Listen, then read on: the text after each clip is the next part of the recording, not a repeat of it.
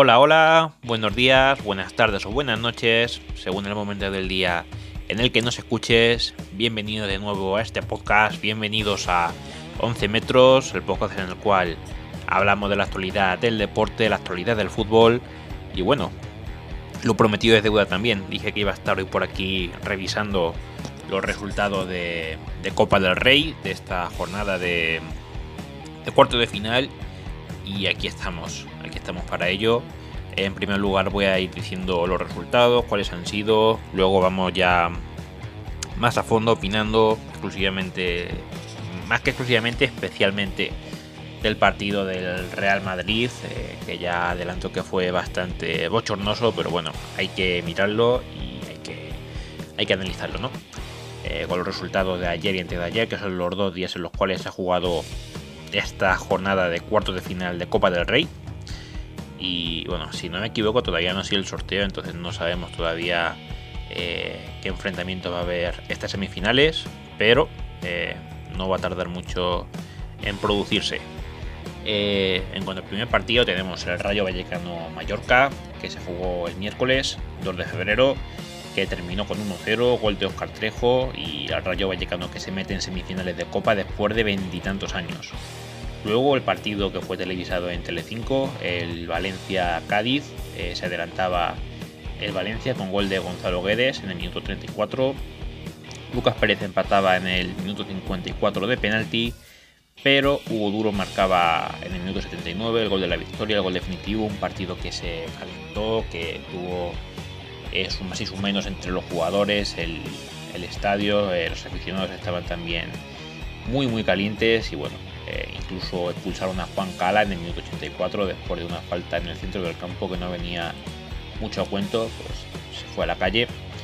Luego ya en el partido de ayer, eh, vamos a ir primero con el que se jugó primero precisamente, el Real Sociedad Betis, impresionante, ¿no?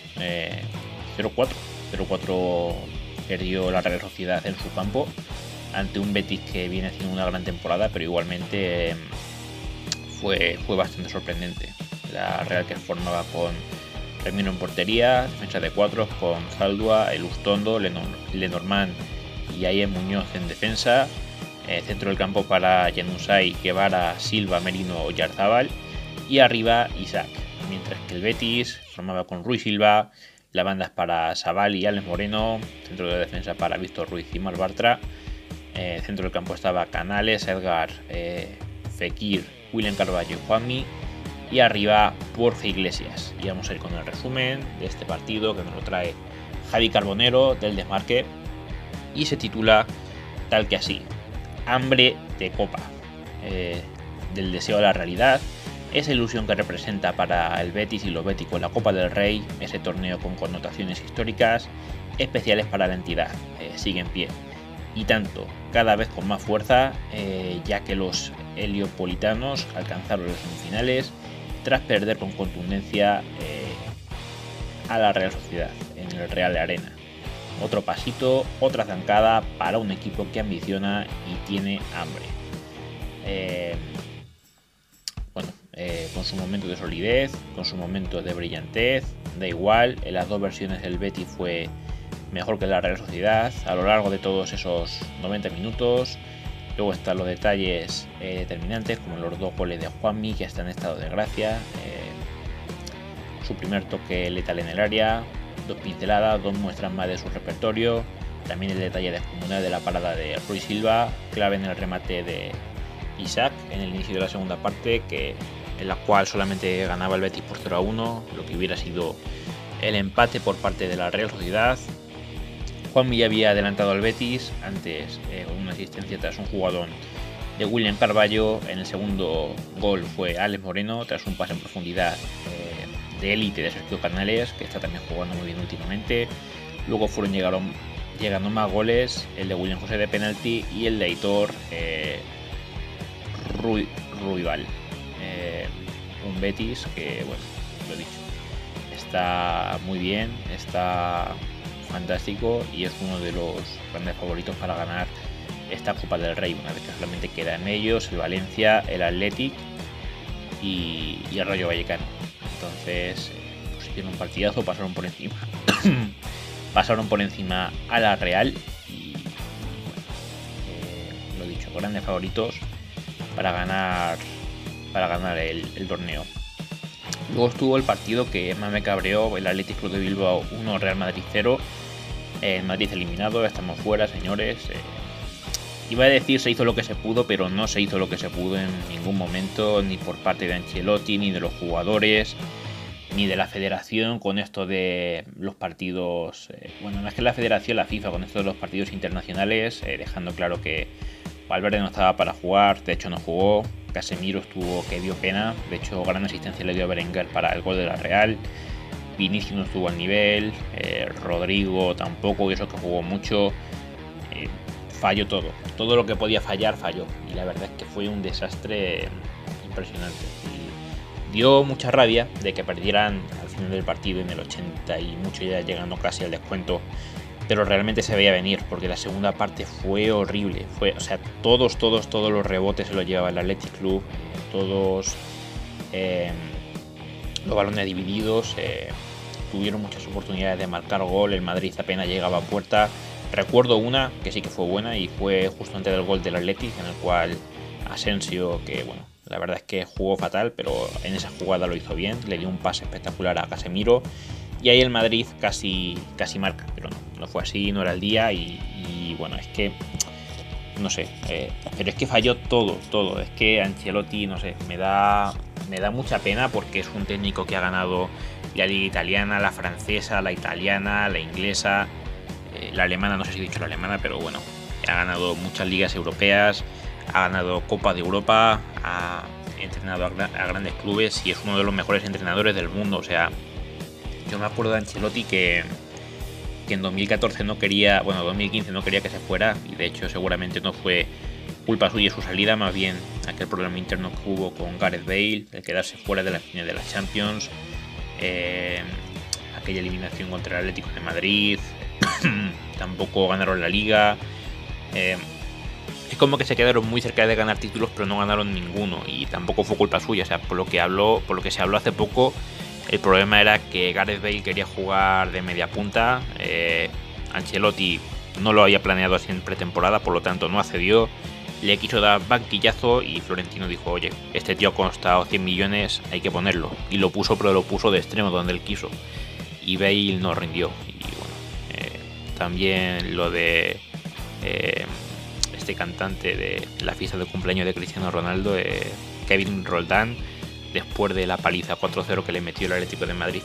Pasaron ahí cosas feas y yo creo que se le despidió Ancelotti injustamente y llevaba mucho tiempo queriendo que Ancelotti viniera. Y me dio tristeza cuando Guardiola se fue del Bayern y, Ancelotti fue al Bayern porque yo quería Ancelotti en el Madrid, pero es que ahora que está aquí, o sea, yo quiero que siga y, me da mucha pena, pero es que está haciendo errores eh, tremendos, errores horribles, o sea, todo lo que espera para, hacer un cambio hasta el minuto 70 y muchos cuando está claro que hay que hacer los cambios antes. Tiene dos semanas para preparar el partido y los que salen está claro que no están al nivel porque no, no había ataque, no... Eh, Vinicius y Rodrigo estaban cansados del viaje, eh, Asensio ni está ni se le espera. Eh, yo esperaba que pudiera sacar a, a, Bale y a Hazard, o por lo menos a Hazard, porque vale, Bale lleva cinco meses sin jugar, ok, aunque haya dado la mejor prueba de, de oxígeno de la plantilla, el test este de esfuerzo que le hicieron, pero tal vez eh, no estaba todavía para ser titular. Pero pone a Hazard, tampoco lo puso. Y si no te fías de los dos porque no son profesionales, pues puedes traer a alguien del Castilla, a, Peter, a Sergio Arribas, a Oscar Aranda. Que Oscar Aranda eh, es verdad que es un tío muy chupón, pero seguramente era eh, lo que hacía falta ayer, alguien chupón que, que tira a puerta porque ayer no tiraba absolutamente a nadie, ¿no? Y a las malas, malas, malas también tienes a, Miguel Gutiérrez, que vale, es lateral izquierdo, pero eh, Raúl ha puesto muchas veces de extremo izquierdo en el, en el Castilla. Entonces, algo ofensivo, macho, es que llegabas al minuto 50-55 y veías que estaba el Madrid. Eh, estaban todos hechos polvo, eh, no, no, mordían, no atacaban. Menos mal que por lo menos defendían bien. Eh, partidazo hicieron, eh, sobre todo Militao. Militao hizo un partido espectacular. De hecho, terminó llorando. en un gran esfuerzo que no, dio sus frutos, pero partidazo de Militao. Álava también jugó muy bien en el lateral izquierdo. Nacho fantástico, eh, fueron los que mejores jugaron, pero es que de centro del campo para arriba es que no, no hicieron absolutamente nada. Y Ancelotti se le veía totalmente eh, sin planes, sin ideas. Eh, no sé, ves que están fallando tanto Cross, Casemiro y, y Modric, pues saca antes a Camavinga, saca, qué sé yo, a Valverde tal vez estaba cansado de, del encuentro de selecciones, ¿no? pues tuvo que meter a Isco, pues mete a Isco, pero también, eh, yo qué sé, eh, se sabía ya desde hace varias semanas lo que iba a pasar con las selecciones, pues avisa a Raúl, oye, ya en modo juveniles que me tengo que llevar a, Peter o a Aranda o a Sergio Arribas o a la tasa, a las malas si hace falta. Eh, Antonio Blanco en el centro del campo son jugadores muy buenos, Miguel Gutiérrez ya ha nombrado a seis y son alternativas perfectamente válidas. O sea, lo normal es que lleves a Hazard y a Bale. Pero si no te fías de esos dos que eh, están, eh, no están siendo tan profesionales como se esperaba, o no te fías de Luca Jovi, lo que sea, pues no los convoques directamente. Si no lo vas a sacar, no los convoques y llama a alguien del Castilla. Porque llegaba al minuto 55-60, estaba el Madrid muerto y Ancelotti sin ideas. Entonces, em, lo raro es que no hubieran perdido ayer. Ya no me enrollo más con esto porque voy a leer las dos noticias del desmarque. Eh, una de Antonio Izquierdo Laos, otro de Jairo Anduro. y bueno, eh, yo creo que es eso. Eh, tiene que tener las ideas claras Ancelotti y, me extraña mucho y me da mucha pena que, no lo esté demostrando porque es un técnico muy muy bueno y de todos los que podían sonar para venir al Madrid, tipo Pochettino, ¿Quién más? Me acuerdo que sonó Mourinho, Joaquín Lowe. Incluso al poco de despedir a Ancelotti, cuando se veía que Rafa Benítez no estaba funcionando, llegaron a decir Fabio Capello. Pero no sé, de todos los que siempre han nombrado, yo siempre me he quedado con Ancelotti por la trayectoria que tiene, lo bueno que es y que luego estuvo dos años en el Madrid, ganó la décima, ganó la Copa del Rey, Supercopa de Europa, Mundial de Clubes, la de España no porque pasamos contra el Athletic, pero que es un entrenador muy muy bueno y me da pena que esté cometiendo estos errores que, cuestan títulos. O sea, este es un año perfecto para ganar el triplete con lo mal que está el Barça y de momento ya la Copa del Rey se nos ha ido. Entonces, son fallos muy muy gordos. Y bueno, vamos a la noticia. Eh, no juega ni un minuto. Desesperado y molesto con Carlo Ancelotti. Eh, Florentino Pérez ha cerrado un mercado de fichajes sin movimientos en el Real Madrid el presidente blanco ha, decidido no tocar la plantilla de un Carlo Ancelotti que se ha mostrado en más de una ocasión no ser partidario de los retoques en el mercado invernal, a pesar eh, de que más de un nombre ha estado en la rampa de salida. El poco protagonismo de Eden Hazard eh, lo ha llevado a centrar todos los ojos en este mes de enero, pero eh, de momento continuará en el conjunto blanco y si hay una salida habrá que esperar a verano. Mientras tanto, el belga sigue esperando poder revertir una situación que cada vez es más compleja. Tras el partido de este jueves en Copa, en el que volvió a no tener ningún tipo de protagonismo, Hazard empieza a desesperarse. Según desvela el diario Marca, el internacional belga está más molesto, eh, está más molesto cada día con Carlo Ancelotti. Entiende que no pasa por su, entiende que no pasa por su mejor momento, pero tampoco comprende el ostracismo en el que ha caído. Y yo, o sea, me sorprende que yo también entienda a Sar, porque es verdad que no ha sido profesional, ya llegó al Madrid eh, pasado, pasado de kilos, ha tenido muchísimas lesiones y... Pero, no sé, eh, contra el Elche jugó bien los dos partidos que ha jugado, no sé por qué motivo aunque sea en la segunda parte por Vinicius, ya que Vinicius estaba eh, reventado. ¿Por qué sacas a Isco? es que, no sé, yo creo que el partido pedía otra cosa. Pedía eh, rock and roll, pedía juego por las bandas, pedía centros, pedía tiros a puerta. No, ¿a qué sacas a Isco? No, no lo entiendo.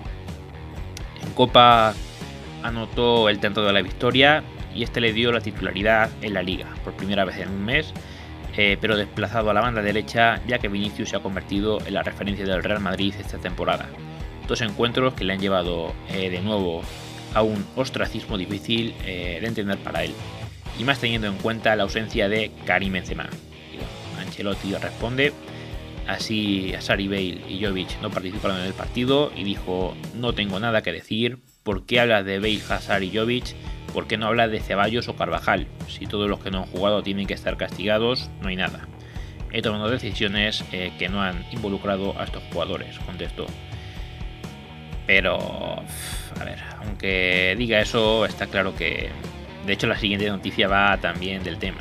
Eh, por mucho que diga eso, está claro que algo tiene que tener en contra de estos dos jugadores. Y yo en parte lo entiendo, pero joder, si tienes algo en contra, no los convoques. No los convoques y llama a alguien de Castilla. No, no te plantes en el minuto 60 con un equipo muerto y sin saber a quién sacar. ¿Para qué sacas a Isco ahí? Que no, no, no, no, no, me demonio con estas cosas. y ahí va la segunda noticia. Eh, Ancelotti les, descarta y Florentino debe dar salida a los seis señalados del Real Madrid. Eh, esta temporada, ¿no? Este verano se irán. Y bueno, eh, estos seis futbolistas son Eden Hazard, Gareth Bale, Luka Jovic, Dani Ceballos, Mariano y Jesús Vallejo, que no están en los planes del técnico italiano y Florentino Pérez debe buscarle una salida el próximo verano, el próximo mercado veraniego. Verano veraniego iba a decir. A ver, de todos estos yo diría que los más señalados son sobre todo Hazard y Bale, porque al fin y al cabo eh, Jovic eh, juega muy poquito, Ceballos ha estado un montón de tiempo lesionado, Mariano sí que es verdad que está siendo ahí un poco ocupa, pero bueno, eh, tienen que respetar el contrato. Y Jesús Vallejo, eh, pues a ver, no lo que vimos. Eh, yo para mí no tiene nivel para el Real Madrid, pero entrena como el que más. y bueno, está teniendo de vez en cuando el premio de jugar en Copa del Rey, que ya no va a tener más esos premios porque el Madrid está fuera. Partidos así sin mucha importancia, que los titulares están cansados, pues sale Vallejo, tiene unos minutos y oye. también pues si estás entrenando día a día y eres profesional, pues también merece el chaval esos minutos, pero que está claro que, no cuenta con Ancelotti de cara a la próxima temporada Vallejo. Y bueno, yo esta lista eh, que nos trae Joaquín Anduro añadiría sin duda a Marcelo y a Isco. Pero vamos, sin duda, o sea, si se queda otra temporada más, es pegas un tiro en el pie. Aunque ya me creo cualquier cosa. En un partido con jugadores tan cansados como los brasileños, que habían tenido eh, partido solo dos días antes. Carleto apenas eh, hizo dos cambios. Isco en una nueva posición de falso 9 y Eduardo Camavinga. Fueron los únicos futbolistas de refresco a pesar de la posibilidad de realizar hasta 5 sustituciones. Llamó la atención que Asar y Jovi no jugaran ni un solo minuto, pese a los evidentes problemas ofensivos del Real Madrid. Los dos han tenido actuaciones irregulares esta campaña y esto lleva a Ancelotti a que Ancelotti sigue sin confiar en ellos a la hora de la verdad. Florentino Pérez quiere que, quiere que buscarles un destino en el próximo mercado, tiene que buscarles un destino en el próximo mercado, pero no va a ser nada fácil. Los dos llegaron con un traspaso multimillonario al Real Madrid, 115 millones de euros en Asar y 63 millones en eh, Luka Jovic, o sea, cerca de 180 entre los dos y el club debe, debe hacerse a la idea de que va a perder dinero con ambas operaciones. Un caso especial es el de Gareth Bale que acaba el contrato este mismo verano y la marcha, su marcha es un hecho. Eh, también apunta a salir casi seguro Dani Ceballos a la espera de saber el potencial económico del Betis de cara a la contratación, a su contratación en el mercado de fichajes. después de esta situación eh, hay que añadir la salida de Vallejo y Mariano, a los que el Real Madrid no ha podido encontrar salida antes. Y Ancelotti solo le da minutos eh, residuales e incluso tienen a canteranos por delante eh, cuando hay que hacer rotaciones. Así que esos son los seis jugadores señalados por Carlo Ancelotti, aunque yo añadiría sin duda a Isco, que lleva mucho tiempo sin estar al nivel. Sí que es verdad que, pues bueno, luego llegó el partido de Copa del Alcoyano y el Elche y marcó en ambos partidos. Sí, vale, eh, marcó, pero que no está al nivel. Yo creo que Isco eh, ya llegó, tenía que llegar en el Real Madrid y hay que venderlo ya. Y luego está Marcelo, que lo he dicho, eh, un histórico, un capitán, creo que 23 títulos, si no me equivoco. la Supercopa de España fue su título número 23. Y una leyenda, es una leyenda. Gracias por todo, no sin ningún tipo de mal rollo hacia Marcelo. Al contrario, agradecer por todos los años que ha jugado en el Real Madrid y lo profesional que ha sido, pero llega un momento que tienes una edad, no rindes como rendías antes y bueno, está claro que el titular ahí es Mendy y pues segundo debería estar ahí Miguel Gutiérrez, Miguel Gutiérrez ya en, la primera plantilla sin ningún lugar a dudas. Pero es que Álava que jugó ayer demostró que está por delante de Marcelo. Sí que es verdad que Marcelo tiene ese freestyle, esas eh, regates, filigranas que son fantásticas y la verdad es que se disfruta mucho viéndolo como el partido contra el Elche antes de que los pulsaran. pero para rendir un partido de 90 minutos, partidos importantes, ni de coña. Así que Marcelo Isco fuera. Y hasta aquí llega el episodio de hoy. Espero que lo hayan disfrutado tanto como yo al menos al realizarlo. Nos vemos en la siguiente, el siguiente episodio, que será seguramente el lunes, si no me equivoco, cuando acabe ya la jornada, salvo que hagamos algún episodio entre medias, pero creo que no, será eh, al final de la jornada y ya para entonces pues resolveremos la quiniela de 11 metros que lleva ya ahí hecha dos semanas desde antes del parón de selecciones y ganas de resolverla y a ver cuántos aciertos hay. Y bueno, lo dicho, yo me despido, pasen buen día y pórtense bien. buen día gente, chao.